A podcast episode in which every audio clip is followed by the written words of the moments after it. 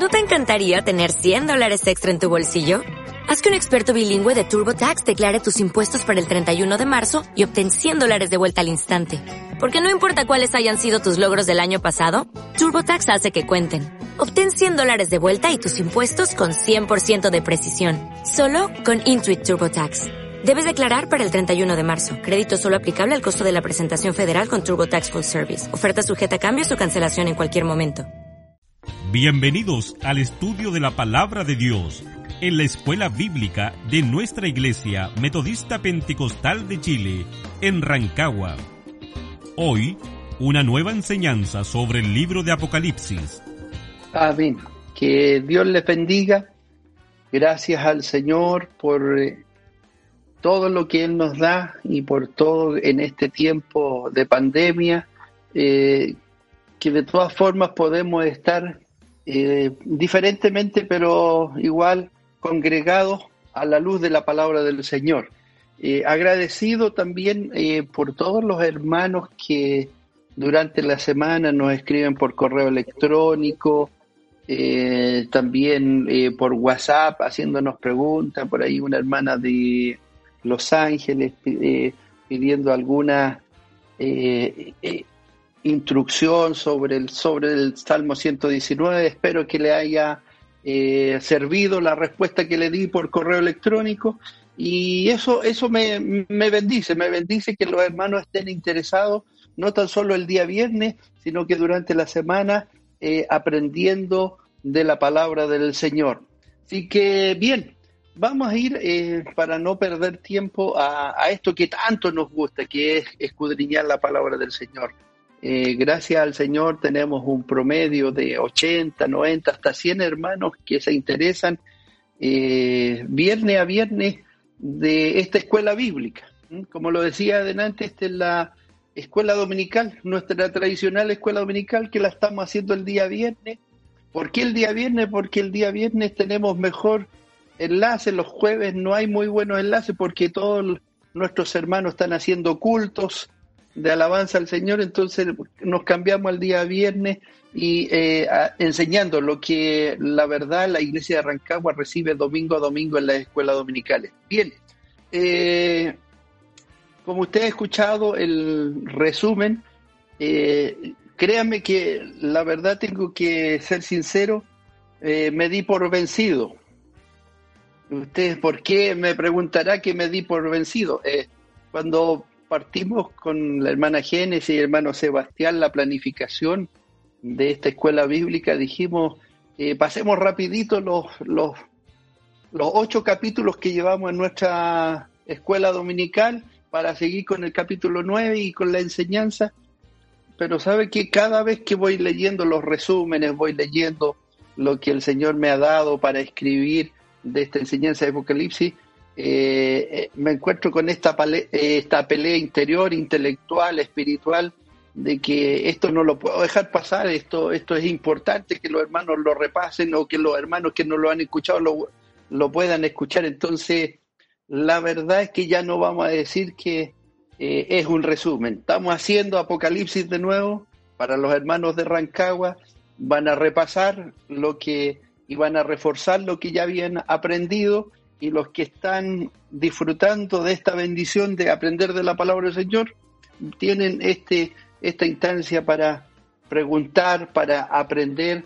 Y la verdad es que aquí aprendemos todo, porque la verdad es que no es que sepa yo más que usted, sino que eh, Dios me ha dado la posibilidad de estudiar un poquito, de preparar estos estudios bíblicos, principalmente con amor para mi iglesia y, la verdad es que si alcanza esta bendición para muchos más, eh, más bendecido todavía. Así que eh, vamos a irnos con calma, eh, vamos a ir midiendo los tiempos, pero la verdad es que ya no vamos a hablar de un resumen, vamos a hablar de la enseñanza como tal de Apocalipsis. Y es, y es por eso que hoy día tan solo vamos a tener la iglesia de Pérgamo.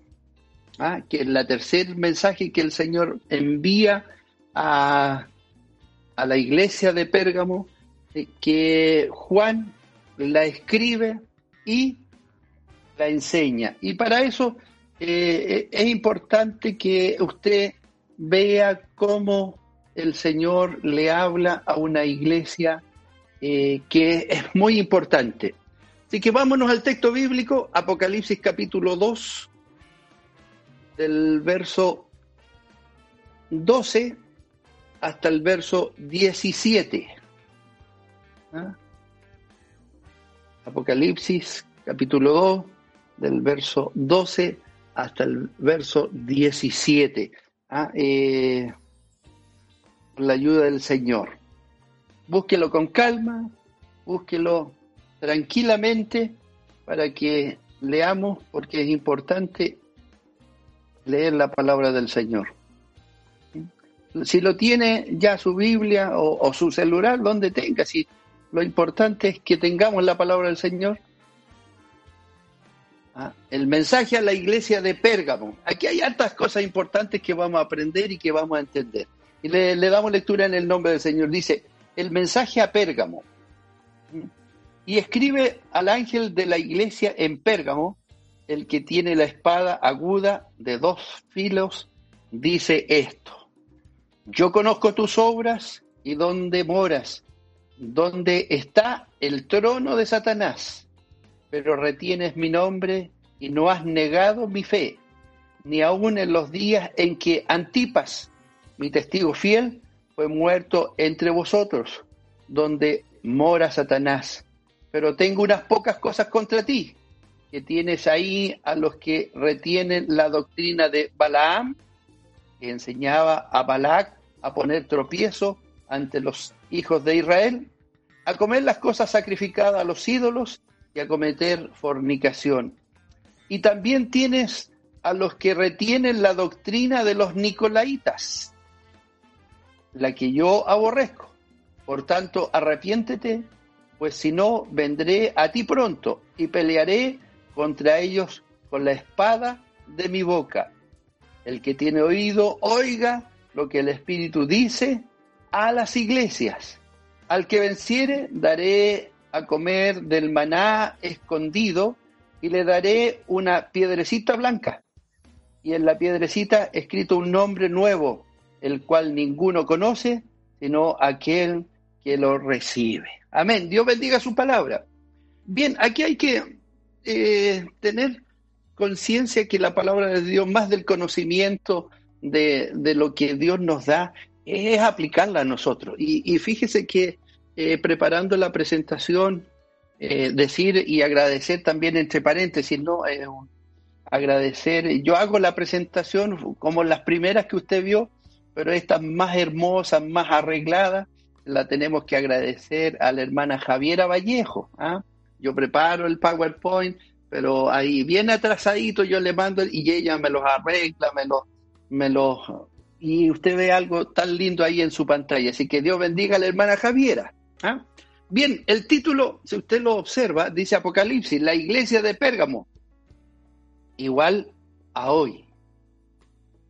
Y créame que vamos a tener que llegar a esa conclusión de cómo es, vamos a analizar cómo era esta iglesia, por qué el Señor eh, le hace hartas advertencias. Y aquí hay hartas señales, hartos símbolos, símbolos importantes que debemos analizar y que debemos comentar. Por ejemplo, ah, eh, cuando se refiere a Jesús en el verso 12, dice, el que tiene la espada aguda de dos filos. Ah, aquí hay un, tema poderosísimo, hay un, hay un mensaje poderosísimo. Vamos a ir avanzando en el texto y vamos a ir explicando por qué a Jesús se le llama como espada aguda de dos filos. Y si usted se va a los últimos versículos 16 y 17, dice la espada de mi boca, esta espada de doble filo de mi boca. Así que vamos a ir analizando lo que Dios nos va dando. Bien, estamos eh, estudiando las siete iglesias.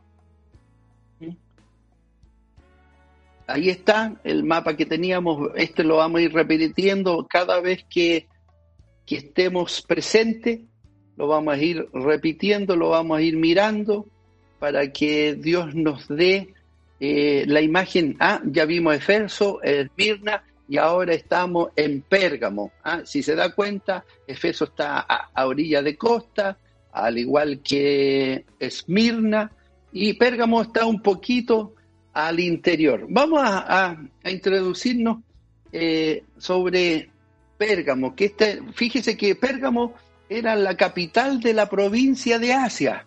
¿Mm?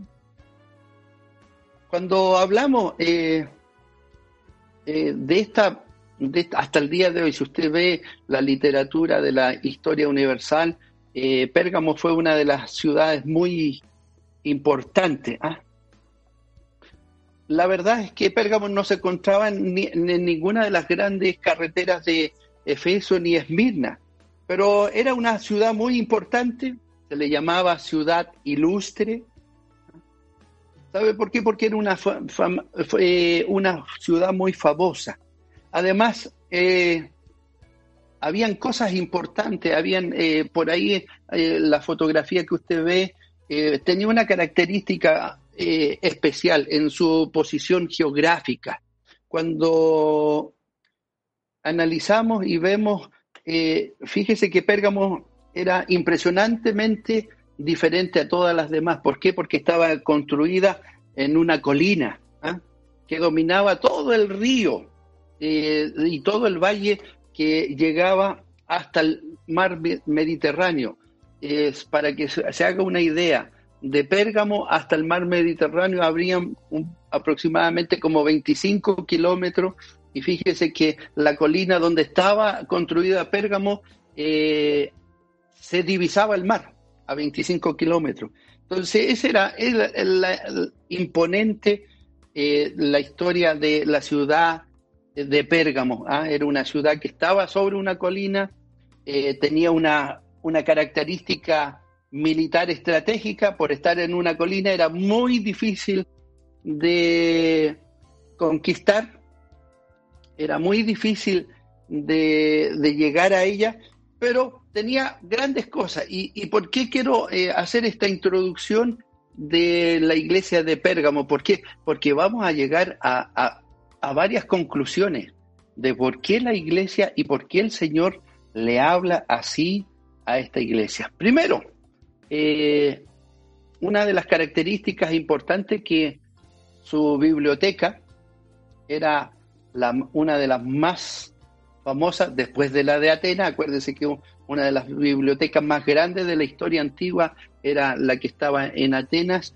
pero después venía Pérgamo, que tenía más de 200.000 rollos de pergamino de diferentes temas, de diferentes circunstancias. Era una biblioteca muy famosa. Además, Pérgamo se concentraba eh, los grandes centros religiosos vamos a ver un poquito más, más adelante y vamos a llegar a esta, ¿por qué se le llama donde está el trono de Satanás? ¿Ah? ¿Por qué? Hay muchos leen y, no saben cuál es el, la causal de por qué Dios llama así a, la ciudad de Pérgamo. Eh, Pérgamo tenía otra característica que para los cristianos eh, le jugó en contra. Fíjese que un, después de Roma, después de la ciudad de Roma, donde sacrificaron a muchos cristianos, después venía Pérgamo. En Pérgamo sacrificaron muchos cristianos a causa de defender el cristianismo. Yo no me quiero adelantar, pero eh, yo quiero llegar a, a esto. Fíjese que tenía una de las... ¿Por qué decimos que era uno de los grandes centros religiosos. Eh, ¿Por qué? Porque tenía los dos más famosos altares que eh, de ese tiempo. Y uno de esos era eh, el altar y la esfinge que tenían hecha al dios César, al mandatario, al, que mandaba Roma, ahí era, era uno de los más importantes altares que tenían. Es por eso que a muchos cristianos los mataron ahí en Pérgamo. ¿Por qué? Porque cuando les exigían adorar y llamar Señor a la imagen de César en Roma y ahí en Pérgamo, eh, los cristianos obviamente eh, para, para nosotros nuestro Señor es Cristo, Cristo el Señor. Entonces por esa causa muchos los tiraron al, al aceite quema, ardiendo, los decapitaron, les enterraron espada y los mataron. ¿Por qué? Porque no se dejaron que adorar y no dejaron y no, no dejaron que, que los obligaran a adorar a César. Así que una de las cosas que, aquí a donde eh, nos tenemos que ir al verso 13, si usted observa el verso 13, dice, primero, yo conozco tus obras. Está hablando Dios, está hablando Jesucristo. Y también el Señor hace una característica. Yo conozco tus obras y dónde moras, dónde vives. Y entre comillas dice, yo sé que vives donde está el trono de Satanás. ¿Qué era el trono de Satanás? Pérgamo, como hemos dicho, era uno de los grandes centros religiosos tenía en particular dos famosos altares. ¿ah? Eh, hay un libro que se llama La Carta de Cristo Resucitado que, que habla más de historia de la iglesia primitiva, de la iglesia apostólica. Y se dice que en ese lugar estaba la sede de Satanás. Está claro que se refiere a algo que la iglesia cristiana consideraba, consideraba particularmente malo. Algunos han supuesto que aquí se hace referencia al esplendor religioso de Pérgamo. Pérgamo se consideraba la custodia de la manera griega de vivir y del culto griego. Había obtenido una gran victoria contra los salvajes invasores y ahí también estaba la gran efigie del dios Zeus de los griegos. ¿Se que Zeus eh, viene de, de la cultura griega donde está Atenea 200 años antes de lo que estamos hablando? Entonces, eh, cuando miramos, Pérgamo era uno de los grandes centros religiosos paganos y idolatría. Y es por eso que fue la causa de que cuando eh, Juan escribe lo que Jesucristo habla, dice, ¿dónde está ¿Ah? la esfinge o dónde está Satanás. Si, si nos vamos al verso 13, donde está el trono de Satanás. Y, la verdad es que cuando habla del trono de Satanás, está hablando de esos dioses, eh, eh, la esfinge que adoraban a Señor, a Dios como a César, a Zeus. A eso se refiere Juan cuando escribe eh, dónde está el trono de Satanás. ¿Mm? ¿Qué característica más tenía Pérgamo? Y aquí usted me preguntará por qué al lado eh, derecho sale eh, eh, una serpiente con una vara de y dos alas. ¿ah? Si usted lo relaciona, es muy parecido a la a cómo se identifica la medicina hoy día, ¿no es cierto? Si usted mira las facultades de medicinas del mundo, de las universidades y de, la, de las clínicas, de los hospitales, casi todos tienen eh, una, una piocha tal como esa, parecida, donde sale una serpiente eh, o dos serpientes eh, escalando una vara y una ala. ¿Sabe por qué? Porque en Pérgamo estaba también conectada al Dios de la sanidad.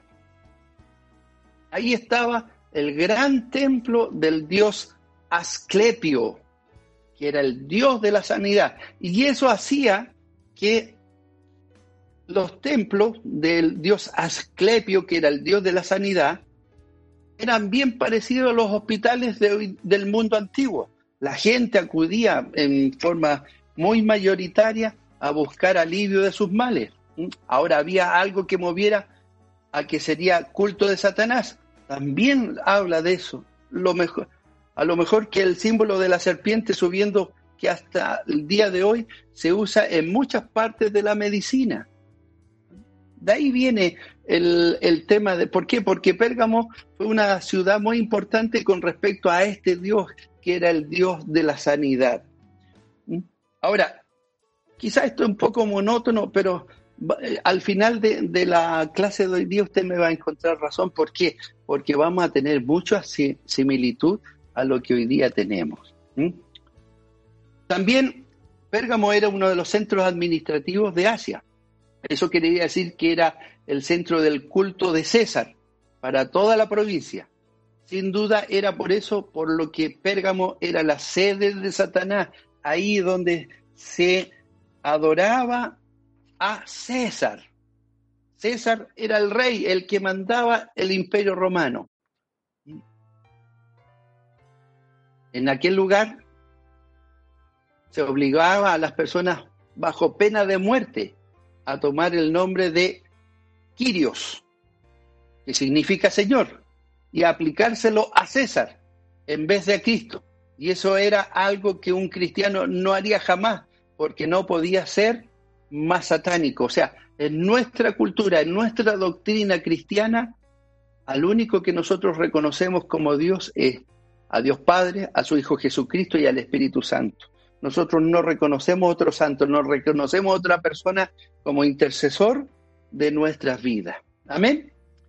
Bien, vamos a entrar al verso 12. Por favor, volvamos al de eso. Y escribe el ángel de la iglesia ya sabemos lo que significa al ángel de la iglesia, ¿no es cierto? Que son los líderes que estaban en la iglesia, los pastores, los que dirigían.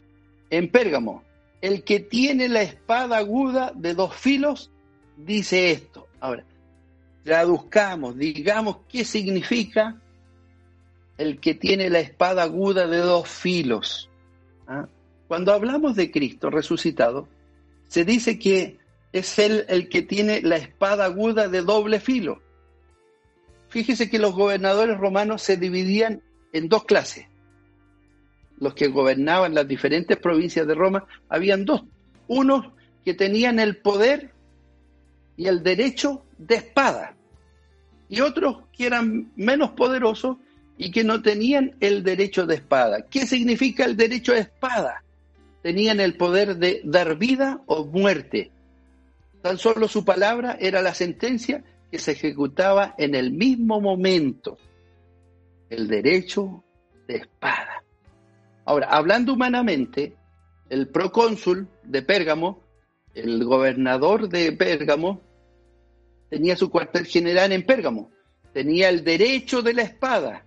El poder de Roma podía ser satánicamente poderoso. El poder de Cristo resucitado es inescrutablemente mayor. Entonces, por eso el escritor sagrado, inspirado por Jesús y por el Espíritu Santo, está dándole esta omnipotencia a Jesús. El que tiene la espada aguda de dos filos, el que tiene poder para dar o quitar. Entonces, cuando usted escuche y lea este mensaje, ¿qué significa el que tiene la espada aguda de dos filos? simplemente hacía alusión al poder que tenían los gobernadores a quitar o a dar vida. Amén. Vámonos al verso 13. Y ahí yo lo, eh, lo titulé, Ser cristiano era difícil. Y aquí ya vamos a entrar en materia y vamos a ir comparando lo que le pasaba a los hermanos de Pérgamo y lo que nos pasa a nosotros como cristianos. Fíjese que ser cristiano en Pérgamo era un compromiso muy difícil. Fíjese que ya hemos visto la concentración de la religión pagana que tenía su centro en Pérgamo. Habían centros de culto de Atenea, de Zeus, con su imponente altar que dominaba la ciudad, de Asclepio, el dios de la sanidad, que atraía enfermos de acerca y de lejos, y sobre todo centraba las demandas del culto al César, que era como una espada suspendida constantemente sobre las cabezas de los cristianos. ¿Por qué? Porque los cristianos no querían darle la divinidad a César.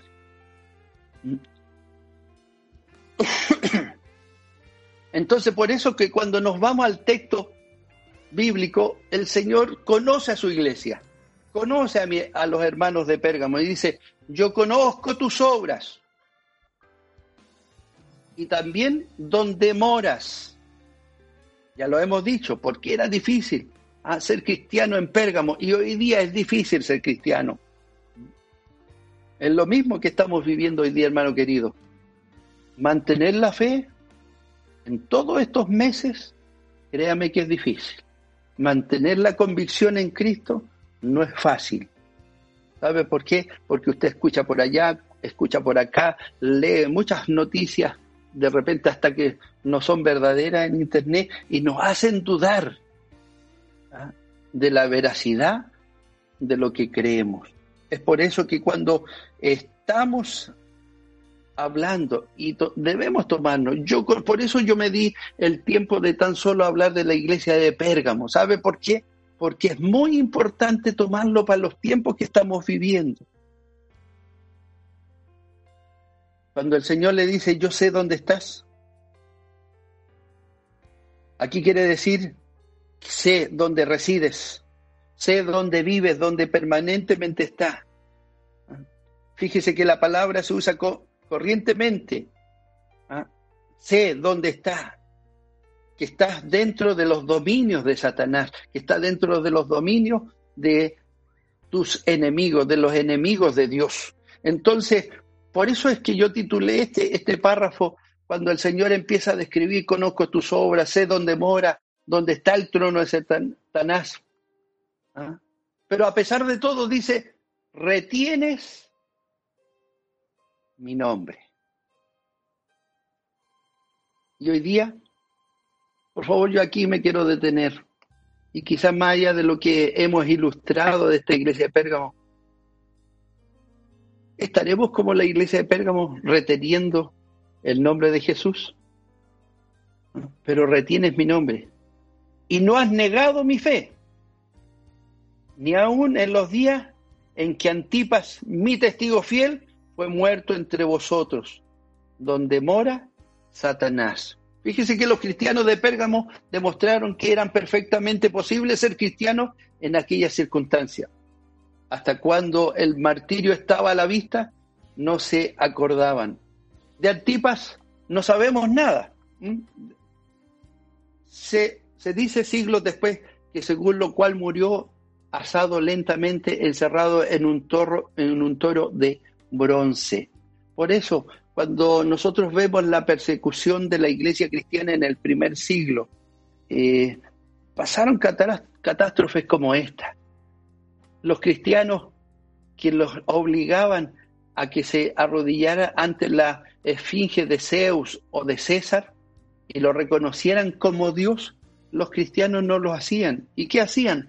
O les cortaban la cabeza, o los, los acuchillaban, o simplemente ah, los encerraban en un toro de bronce que estaba ardiendo, que estaba, y se prácticamente y, tristemente tenemos que decir, morían muy lentamente. ¿Por qué? Porque se iban quemando lentamente. Y es por eso que el Señor habla de este testigo fiel como ejemplo. En la iglesia primitiva, ser testigo y ser mártir eran la misma cosa. La iglesia del primer siglo. Hay muchos que están dispuestos a dar testimonio en círculos cristianos, pero no cuando tendrían que enfrentarse con oposición o burlas o dificultades. Por favor, yo me quiero detener aquí. En los tiempos que estamos viviendo, en los tiempos que hoy día muchos, y, yo he escuchado a muchos hermanos que están felices, están felices de, de que cuando volvamos a la iglesia muchos van a volver y muchos van a llegar, pero también fíjese que Satanás no descansa, Satanás no está descansando. ¿ah? Y está preparando su, su ataque. En este nuevo orden mundial que estamos viendo, en este nuevo orden de, de cosas, de pensamiento, fíjese que la iglesia cristiana, la verdadera iglesia creyente en Cristo, va a sufrir. Y vamos a ser testigos que va a ser sinónimo, igual que en la iglesia de Pérgamo, va a ser sinónimo de ser mártir. Quizás no a la muerte, pero que vamos a ser perseguidos. Hoy día es fácil en nuestros círculos cristianos dar testimonio de Cristo. Pero cuando tengamos que recibir oposición o burlas o dificultades, ¿tendremos el carácter de esta iglesia de Pérgamo? Por eso partí dándole el escenario, enseñándole el escenario de esta iglesia de la ciudad de Pérgamo. ¿Por qué? Porque ahí estaba concentrada la iglesia de Pérgamo. Y es por eso que el Señor les dice, ah, no has negado mi fe, ni aún los días de Antipas, mi testigo fiel, que fue vuelto entre vosotros donde mora Satanás, ¿ah? en el templo donde se adoraba a César, ahí estaba ese toro de bronce donde echaban a los cristianos y los asaban lentamente o los quemaban lentamente. Entonces, cuando hablamos aquí y al empezar a hablar de esta bendición que es adorar a Dios en espíritu y en verdad, hermano querido, tenemos que mirar, como dice, tenemos muchas cosas buenas, pero siempre como cristianos nos tenemos que revisar si lo estamos haciendo bien o lo estamos haciendo mal. Pero ahora, ¿cómo yo sé cuando lo estoy haciendo bien o lo estoy haciendo mal? A la luz del espejo que tenemos como cristianos, que es la palabra del Señor. Fíjese que si hablamos de la fidelidad de la iglesia de a pesar de, que Dios reconoce ¿ah? que había retenido su nombre, o sea, que habían seguido adorando a Dios, que habían seguido bendiciendo a Dios y que habían, se habían mantenido fiel, igual el Señor les hace un reproche. ¿Se acuerda que en la clase pasada dijimos, mire, estas son las características de, de las iglesias, de, los mensajes a la iglesia.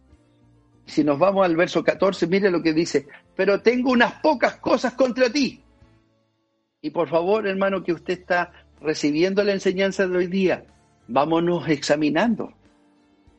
Pero tengo unas pocas cosas contra ti, que tienes ahí a los que retienen la doctrina de Balaán, que enseñaba a Balac a poner tropiezo ante los hijos de Israel. ¿Mm? Ahora, ¿quién era Balaán? Cuando hablamos de, de Balaán, tenemos que irnos al Antiguo Testamento. ¿ah? Y aquí vamos a aclarar hartas cosas, porque varios dicen eh, eh, el profeta Balaán. La verdad es que teológicamente y bíblicamente, Balaán no era un profeta, era un adivino.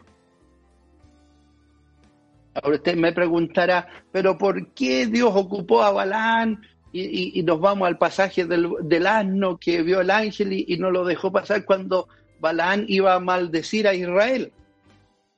¿Por qué? Porque Dios es todopoderoso y él ocupa a quien quiere. Ahora, ¿quién era Balaam? Primero, Balaam no era judío. Era oriundo de una ciudad llamada Petor, que está junto al río. Ahí están las, las citas bíblicas en números capítulo 25, números capítulo 22. Cuando los israelitas que salieron de Egipto acompañaron en el país de Moab, el rey de este pueblo, de nombre Balak, temió la próxima ocupación de sus dominios. Alarmado, envió mensajeros a Balaam para que se presentara ante él con el fin de pronunciar maldición contra el pueblo de Israel, contra los hebreos. Ahora, hay que aclarar que no era un profeta, sino un adivino. Su condición de adivino está apoyada por otros textos de la Biblia. En su segundo oráculo, Balaán admite que contra Jacob o Israel no hay presagio ni adivinación contra Israel. El mismo Balaán reconoce que no podía profetizar y no podía mandarle eh, males como adivino a Israel. ¿Por qué? Porque en cierto modo Balaán sabía y conocía el poder de Dios. Cuando hablamos que el autor de Josué se refiere a su muerte, escribe, también mataron a espada los hijos de Israel a Balaán, el adivino. Entonces, cuando miramos, y aquí hay que tener conciencia, estamos hablando de Balaam. Balaam, ¿cuál era la, la doctrina de Balaam para que usted lo, lo, lo entienda bien? ¿Ah? Cuando hablamos de Balaam, estamos hablando de un adivino que era temeroso, conocía el poder de Dios, aún más lo conoció cuando se le presenta el ángel y primero lo ve la asna, pero también después lo ve él. Y ahí con mayor razón Balaán ve el poder de Dios, el, el, poder del Dios de los israelitas, como decía él. Entonces Balaam nunca pudo profetizar en contra o pudo tirarle males a Israel, sino que los, tan solo pudo bendecirlo. Pero ¿qué era? Como no era judío, no era temeroso de Dios, ¿qué hacía? Y ahí donde eh, sale la cita bíblica de Apocalipsis. ¿Mm? ¿Cuál era la doctrina de Balaam? Le enseñaba al rey Balac a que eran tropiezo a los hijos de Israel, que les complicara la vida. Y en Pérgamo también habían cristianos y hasta el día de hoy dentro de la iglesia hay cristianos que no dejan servir bien a los demás hermanos con sus doctrinas, con, con sus comentarios de repente malintencionados, con sus comentarios que de repente hacen daño, sobre todo a los hermanos nuevos. Es por eso que el Señor le dice, tengo algo, algo contra ti, que entre medio de ustedes hay este tipo de gente, este tipo de hermanos, estos tipos de cristianos, ¿ah? que tienen la misma doctrina de Balaam, ¿ah? que ponen tropiezo a los hijos de Dios a enseñar doctrinas que no son correctas, doctrinas que no están en la palabra del Señor. El texto bíblico, si ustedes lo, no, lo van a, a, poner tropiezo ante los hijos de Israel, a comer, comer de cosas sacrificadas a los ídolos y a cometer fornicación, engaño. Fornicación no tan solo no, no tan solo significa el acto sexual entre dos personas que no están casadas o que no están unidas por Dios. ¿ah? También significa engaño. Ahora, hagámonos una pregunta. No, por eso yo al principio el título de, la, de la clase de hoy día le puse Pérgamo igual la iglesia de hoy. ¿Estarán estas imágenes? ¿Estarán estos diseños? Habrá gente que no se ha convertido dentro de la iglesia y que hacen daño a los hijos de Dios, que le ponen tropiezo con sus malos comentarios, con sus malas palabras, con su juzgamiento. Es por eso que en este día yo me quise evocar tan solo a esta iglesia porque lo encontré sumamente importante. Las redes sociales hoy día nos bendicen porque podemos hacer cultos, podemos transmitir la palabra del Señor, pero también las redes sociales hacen mucho daño, sobre todo a los cristianos, sobre todo a los hijos de Dios. ¿Por qué? Porque de repente las redes sociales se prestan para dañar a nuestros mismos hermanos, a nuestras propias iglesias. Que el Señor nos bendiga, ¿no? Ahora, para ir terminando, y también tiene a los que retienen la doctrina de los nicolaitas. ¿Se acuerdan que la semana pasada hablamos de los nicolaitas?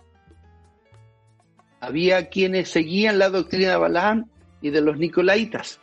Hay que acordarse de que en el estudio de la iglesia de Efeso hablamos de los nicolaitas. En, en resumen, la doctrina de los nicolaitas era de persuadir a los cristianos de que no había nada malo en adaptarse prudentemente al mundo. Por favor, lo voy a volver a leer. La semana pasada hablamos de quién eran los nicolaitas, los que seguían las enseñanzas de un diácono que fue nombrado en la iglesia apostólica llamado Nicolás y que se turbó en el camino él partió bien. ¿Por qué? Porque cuando eligieron diáconos, tenían características especiales, estaban llenos del Espíritu Santo, conocimiento, eran hombres prudentes, esa era la, y por eso fueron elegidos.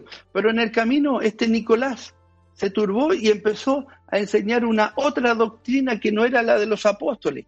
¿Y cuál, en resumidas cosas, eh, cuentas que decía?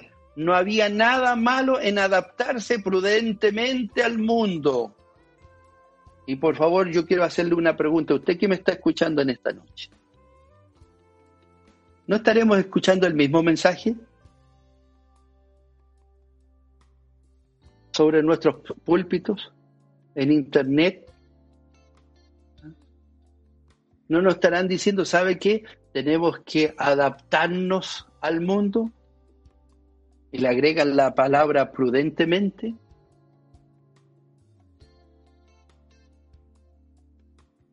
Fíjese que la palabra más corriente para el cristiano en el Nuevo Testamento es la palabra agios, que quiere decir diferente o aparte. Debemos tener claro en qué consiste esa diferencia, porque aquí hay una paradoja. Estamos en el mundo, pero no somos del mundo. Pablo nos exhorta a los corintios y exhortaba a los corintios a ser diferentes del mundo. Y nos dice en 2 Corintios capítulo 6, verso 17, salid en medio de ellos. Salid en medio de ellos. ¿Ah? Estamos hablando de este celo cristiano que debemos tener los hijos de Dios. ¿Ah? El pecado de los nicolaitas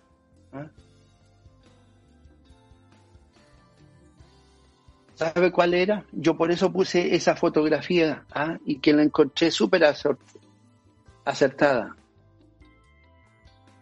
El pecado de los nicolaitas es convertir la gracia de Dios en libertinaje. La doctrina de los nicolaitas se enseña mucho ahora la doctrina que el Evangelio de Cristo ha anulado la ley de Dios, que creyendo quedamos liberados de la necesidad de ser hacedores de la palabra. Pero esta es la doctrina de los nicolaitas que Cristo condenó tan implacablemente en Apocalipsis. Muchos hoy día predican, tan solo hay que creer. No es suficiente. Sí, lo primero, hay que creer. Hay que reconocer a Jesucristo como Dios personal, como nuestro Dios personal. Pero después viene todo el proceso del discipulado, de aprender la palabra de Dios, de aprender el mensaje de la palabra de Dios y cuál es la voluntad de Dios en nuestras vidas.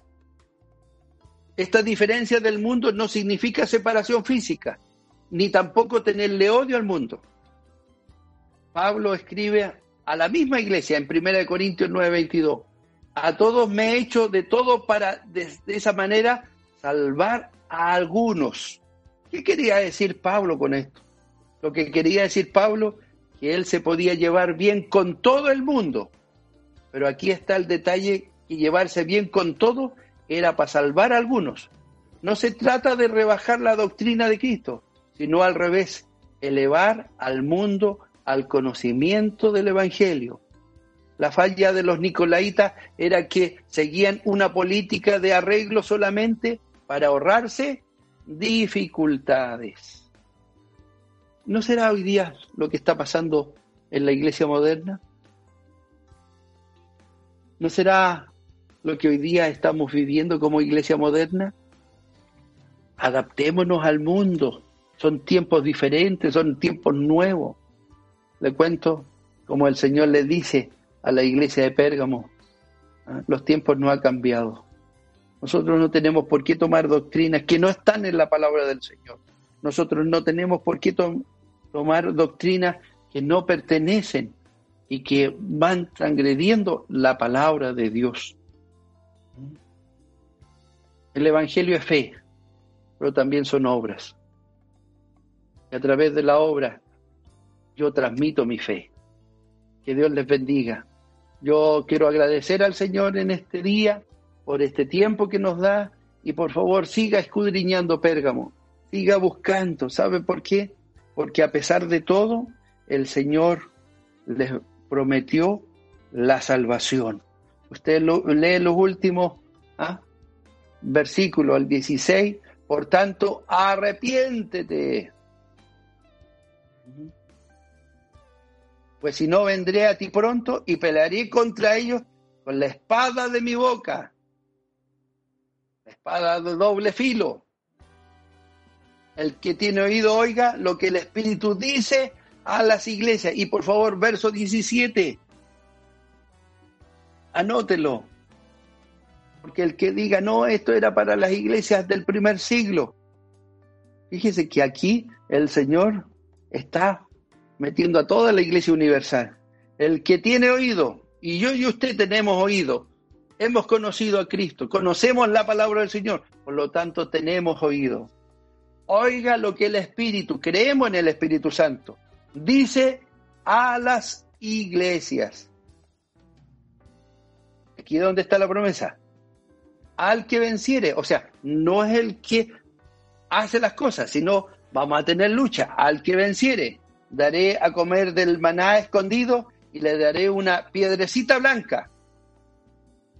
Fíjese que la piedrecita blanca es sinónimo de como dice en Hebreos 9, en Éxodo capítulo 16, la piedrecita blanca es el símbolo de la salvación, el símbolo que Dios nos da para creer en Él, para convertirnos a Él y ser nación santa y pueblo adquirido por Dios. Que Dios le bendiga, Dios bendiga su palabra. Gracias por escuchar esta enseñanza. Te recordamos que puedes seguir en Facebook, YouTube, Instagram, Twitter y plataforma de podcast de la Iglesia Metodista Pentecostal de Chile en Rancagua